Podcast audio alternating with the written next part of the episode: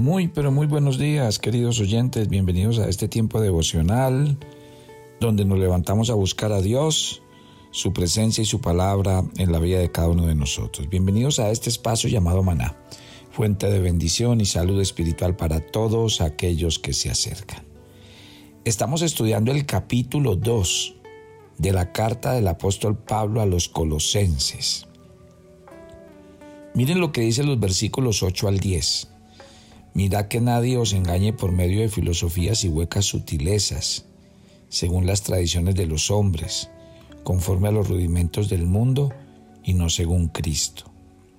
Porque en Él habita corporalmente toda la plenitud de la deidad, y vosotros estáis completos en Él, que es la cabeza de todo principado y potestad. Acabamos de detallar cinco palabras claves que nos permiten identificar nuestro arraigo y fundamento en Cristo.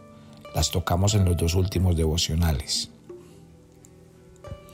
Aquí Pablo entra a tocar un tema muy importante y es el tema de aquellas cosas que van en contra del conocimiento de Cristo Jesús. A Pablo le interesaba, mire lo que dice el versículo 8, que nadie os engañe por medio de filosofías y, huecas sutilezas, según las tradiciones de los hombres, conforme a los rudimentos del mundo y no según Cristo. Cuando hablamos del interés de Pablo, él está hablando de que eh, nunca nos volvamos a someter al yugo de la esclavitud. Y él lo expresa en Gálatas 5.1 Estad pues firmes en la libertad con que Cristo nos hizo libres y no estéis otra vez sujetos al yugo de esclavitud. Y cuando él utiliza esta palabra, Pablo les pide a los colosenses que velen sin cesar debido al peligro que les rodea. ¿Por qué? Porque esa iglesia está enfrentando constantemente la amenaza de los falsos maestros. Jesús lo dijo así en Mateo 7:15 guardaos de los falsos profetas que vienen a vosotros con vestidos de ovejas, pero por dentro son lobos rapaces. Y también en Mateo 16:6 nos advierte, mirad, guardaos de la levadura de los fariseos y de los saduceos. No solo Jesús hizo esta advertencia de que en los últimos tiempos la gente iba a ser atacada a través de filosofías, los apóstoles también advirtieron a la iglesia contra los falsos maestros. Pablo previno a los ancianos de la iglesia de Éfeso diciéndoles en Hechos 20 del 29 al 31, Después de mi partida, entrarán en medio de vosotros lobos rapaces que no perdonarán al rebaño, y de vosotros mismos se levantarán hombres que hablen cosas perversas para arrastrar tras de sí a los discípulos. Por tanto, velad. También a los filipenses les escribió en Filipenses 3:2, guardaos de los perros, guardaos de los malos obreros, guardaos de los mutiladores del cuerpo. Y Pedro advierte acerca del peligro de los falsos maestros en 2 de Pedro 3:1. Amados, esta es la segunda carta que os escribo y en ambas despierto con exhortación vuestro limpio entendimiento. Miren, entonces Pablo ¿qué está haciendo en este texto? Nos está molestando de que nadie no se engañe. Y esta expresión es una expresión rara que aparece solo en el Nuevo Testamento y en ningún escrito griego hasta un tiempo muy posterior a la época de Pablo se había escrito esta palabra. Es una palabra compuesta ¿Por qué? Porque cuando el griego la escribe, la escribe como algo que es presa y algo que debe llevarse. O sea, su sentido textual es secuestrar o capturar como presa o botín de guerra. O sea que el mismo concepto es el que Pablo está hablando aquí de este peligro que enfrenta el cristianismo en los últimos tiempos. En 2 de Timoteo 3:6 Pablo advierte acerca de los que se meten en las casas y llevan cautivas a las mujercillas cargadas de pecados, arrastradas por diversas concupiscencias. Para Pablo era inaceptable que quienes habían sido rescatados y redimidos estuvieran en riesgo por la ignorancia y en medio de la guerra espiritual terminaran siendo víctimas de algún depredador por una falsa doctrina. Y un motivo de gran dolor para el corazón de cualquier pastor es sin duda saber que los hijos espirituales terminen siendo víctimas de las peligrosas falsas doctrinas que abundan hoy día, cayendo en falsos cultos por causa de su inmadurez. Con todo, muchos han caído víctimas del engaño por falsas doctrinas que aparentaban ser verdaderas. Quiero decirle que uno de los deberes primordiales de los líderes de la iglesia es proteger al rebaño de los lobos y de los hombres perversos de los cuales hablamos ahorita en Hechos capítulo 20, aquellos que atacan al rebaño para arrastrarlos y llevarlos cautivos. Precisamente acerca de los medios que utilizan los falsos maestros para engañar a los colosenses, Pablo dice en estos versículos que estamos leyendo de Colosenses capítulo 2, del 8 al 10, Pablo menciona filosofías y huecas sutilezas y ese término filosofías aparece solo en este versículo del Nuevo Testamento y significa amor por la sabiduría. Y en ese pasaje se utiliza en un sentido mucho más amplio que en el ámbito académico, ya que la filosofía no se limita a las especulaciones judías y gnósticas acerca de las cuales a Pablo advirtió a los cristianos de Colosa. Claro que no. Todo lo relacionado con las teorías acerca de Dios, del mundo, del significado de la vida, eran dominadas en ese tiempo por la filosofía. Y no solo en las escuelas seculares, en las judías, en todas partes. La otra palabra, además de filosofías, es sutilezas. Y cuando uno va al griego eh, de esa palabra, dice que es un engaño, un fraude, un artificio. O sea que la filosofía de los falsos maestros de Coloso no era la que parecía ser. Sonaba bien, seducía la mente de aquellos a quienes engañaba, pero era una mera ilusión. Dicha filosofía humana y especulativa carece de completo valor. Pablo entonces menciona dos frentes en los cuales brotan las huecas sutilezas. La primera, basada en las tradiciones de los hombres, y se refiere a aquello que se transmite de persona a persona. Todo lo que en la cultura oímos y nos repiten y dicen que hay que hacer y que es lo que ha pasado siempre. Todos tenían eh, tradiciones. Imagínense, los judíos, esos sí que vivían llenos de tradiciones. Jesús los tuvo que llamar la atención más de una vez porque la mayoría de veces ponían por delante las mismas tradiciones que la palabra de Dios. Ahora, ni se diga a los gentiles, porque cuando Pedro estuvo entre ellos, pasaba lo mismo. Pedro les decía, ustedes fueron rescatados de su vana manera de vivir, la cual ustedes recibieron de sus padres. O sea que eran otros que vivían eh, llenos de historias y de cuentos. Otra fuente de la falsa filosofía se encontraba en los rudimentos del mundo.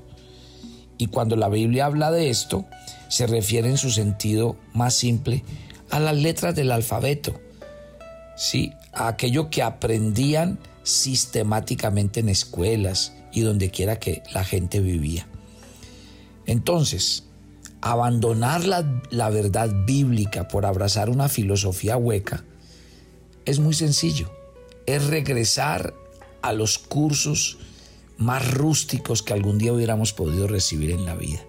Por eso Pablo está haciendo esta gran advertencia. Cuando un cristiano vuelve a esas cosas, es volver a ser niño en la fe. Por eso él le decía a los Gálatas en el capítulo 4, así también nosotros cuando éramos niños estábamos en esclavitud bajo los rudimentos del mundo. Si ve, ¿por qué no es bueno un cristiano inmaduro? porque un cristiano inmaduro vive bajo las tradiciones de los hombres y bajo los rudimentos de la vida. Y eso es lo que Pablo está escribiendo. Y por eso desde este devocional maná estamos haciendo la campaña de que todo cristiano se prepare, se capacite, crezca en la fe. Porque hoy mucha gente sigue haciendo y practicando cosas que no son sino tradiciones humanas y rudimentos de la vida. Porque si no leemos la Biblia y no maduramos en la fe, pues vamos a terminar practicando lo que nos enseñaron nuestros padres o lo que dice la cultura o lo que toda la vida se ha dicho y se ha hecho. Por eso es que Pablo está haciendo tanto énfasis en esto. Ahora, sigamos leyendo, porque estamos leyendo Colosenses 2 en el versículo 8, pero sigamos. Viven según las tradiciones, viven según los rudimentos y no según Cristo. Y ojo con esto, porque Pablo dice, porque en Cristo habita corporalmente toda la plenitud de la deidad y vosotros estáis completos en él. Qué belleza esta verdad de la Biblia. Qué revelador entender que en él nosotros estamos completos. Mi querida familia, usted no ve que a veces mantenemos una sensación de vacío, de insatisfacción. Claro, ¿de dónde viene? Del mundo. ¿De dónde viene? De nuestro enemigo, que siempre nos hace sentir insatisfechos, que nos creemos que siempre nos hace falta algo. Y es muy común. ¿Cómo es importante entender esta figura de Cristo como aquel que lo completa todo, como aquel que es la cabeza de todas las cosas? ¿Sabe qué dice Pablo aquí? Que en Cristo habita la plenitud de la deidad. ¿Y qué significa? Significa que Cristo está continuamente llenando nuestras vidas y que su naturaleza que habitó en Cristo, porque Él en la tierra fue 100% Dios y 100%, 100 hombre. O sea que esa naturaleza divina que habitó en permanencia en Jesucristo no fue eh, alguna vez divina que lo alumbró durante un tiempo, no. Sino era una luz que era suya, porque Él es Dios en toda su dimensión y lo es para siempre. Y Él es la cabeza de todo principado y potestad. Él no es uno entre otros seres humanos, no. Él es Dios. Y bien dice la escritura, Él es Dios y como tal la cabeza sobre todo reino angelical. Entonces cuando el cristiano entiende que en Él estamos completos, que Él lo llena absolutamente todo, entonces la pregunta es, ¿por qué estamos buscando cosas para ser felices? Y si lo seguimos buscando en las cosas y en las personas, ¿por qué? Vamos a seguir insatisfechos. Deje que Cristo llene y complete su vida. Jesús le dijo a la mujer samaritana, si bebes de esa agua, volverás a tener sed. A esa misma mujer le dijo, cinco maridos has tenido y el que ahora tienes no es tu marido. El hombre toda la vida ha buscado por sus propios medios tratar de llenar y completar su vida y siempre se sentirá insatisfecho. Siempre sentirá que algo le falta. Cuando Cristo viene a habitar la vida de, un, de una persona, la primer sensación que viene a dejar aquel que lo llena todo, que lo completa todo, es eso, es que en Él estamos completos. Y eso no quiere decir que un hombre no va a necesitar una mujer y que eh, no vamos a necesitar que algunas cosas de nuestras vidas, por ejemplo, nos satisfagan y nos llenen. Claro que no, no me refiero a eso, pero estoy diciendo que hay personas que, por ejemplo, estaban solteras, se sentían incompletas y pensaban que si se casaban y encontraban el hombre o la mujer de su vida, iban a estar completos. Y se casaron. ¿Y qué pasó? O insatisfacción o fracaso. Porque esa persona no llenó el vacío de su corazón. ¿Por qué? Porque ese vacío solo lo puede completar aquel que todo lo llena y que todo lo completa. La pregunta esta mañana antes de que oremos. ¿Se siente su corazón insatisfecho? ¿Siente usted que le hace falta algo y lo busca en una cosa y en la otra y en la otra y siempre vuelve a lo mismo. Es porque ese vacío en su corazón tiene la figura de Dios y solamente Él lo puede llenar. Padre, gracias por esta mañana. Yo oro por cada oyente de maná y gracias por lo que nos enseña hoy tu palabra. El cuidado que tenemos que tener en el final de los tiempos, porque se va a tratar de reemplazar la palabra de Dios con filosofías. Filosofías huecas y Pablo las llama huecas porque no son otra cosa sino sabiduría de los hombres y tradiciones humanas. En eso el cristiano todo el tiempo está llamado a vigilar y a cuidar de no apartarse de la palabra de Dios. Pablo le decía a los Gálatas que no se dejen anunciar otro evangelio diferente. No porque haya otro evangelio, sino que en los últimos tiempos se va a tratar de meter un evangelio cómodo, facilista, que definitivamente no va a completar el corazón de los cristianos. Recuerde esto esta mañana mientras ora conmigo. Si su corazón se siente vacío o incompleto, no lo busque llenar ni en las cosas ni en las personas. Nadie logrará llenarlo. Solo aquel que lo completa y lo llena todo, que es la cabeza de todas las cosas, que es Cristo Jesús, puede completar su vida. Ore a Él esta mañana y diga él, dígale a Él que le llene, que le satisfaga y que cumpla los anhelos de su corazón. Te entregamos este día. Te damos gracias por estar con nosotros y que tu bendición siempre repose sobre nuestras vidas en Cristo Jesús. Amén. Amén. Dios los bendiga. Y no olviden, entramos en la recta final de la inscripción para la escuela bíblica y queremos que hagan parte de ello. Usted puede entrar a la página www.devocionalmaná.com y allí está el link para inscribirse. Usted puede llamar a la escuela bíblica, usted puede entrar a los links que hemos enviado a través de, los, de las diferentes redes sociales. Cualquiera sea el método, usted puede entrar para que haga parte de nuestros cursos, sea de los TEOS o de los cursos libres que tenemos para este semestre.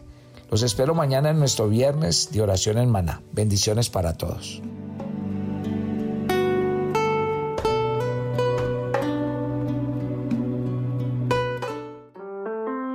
Toma tu agenda devocional Maná.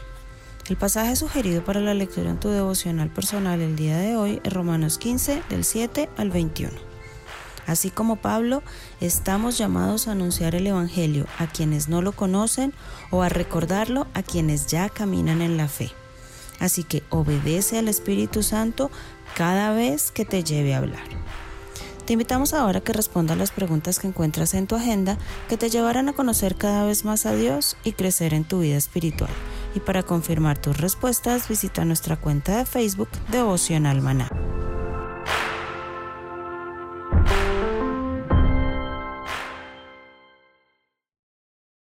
¿Quieres enterarte de nuestros temas, reuniones y devocionales? Suscríbete a nuestro canal de YouTube Devocional Maná y da clic en la campanita de cualquiera de nuestros videos para activar el recordatorio. El maná era diario. Se recogía muy temprano en la mañana. Cada uno recogía según su necesidad y se recogía por familias. Muy pero muy buenos días. Bienvenidos a este tiempo devocional donde nos levantamos a buscar a Dios, su presencia y su palabra en la vida de cada uno de nosotros.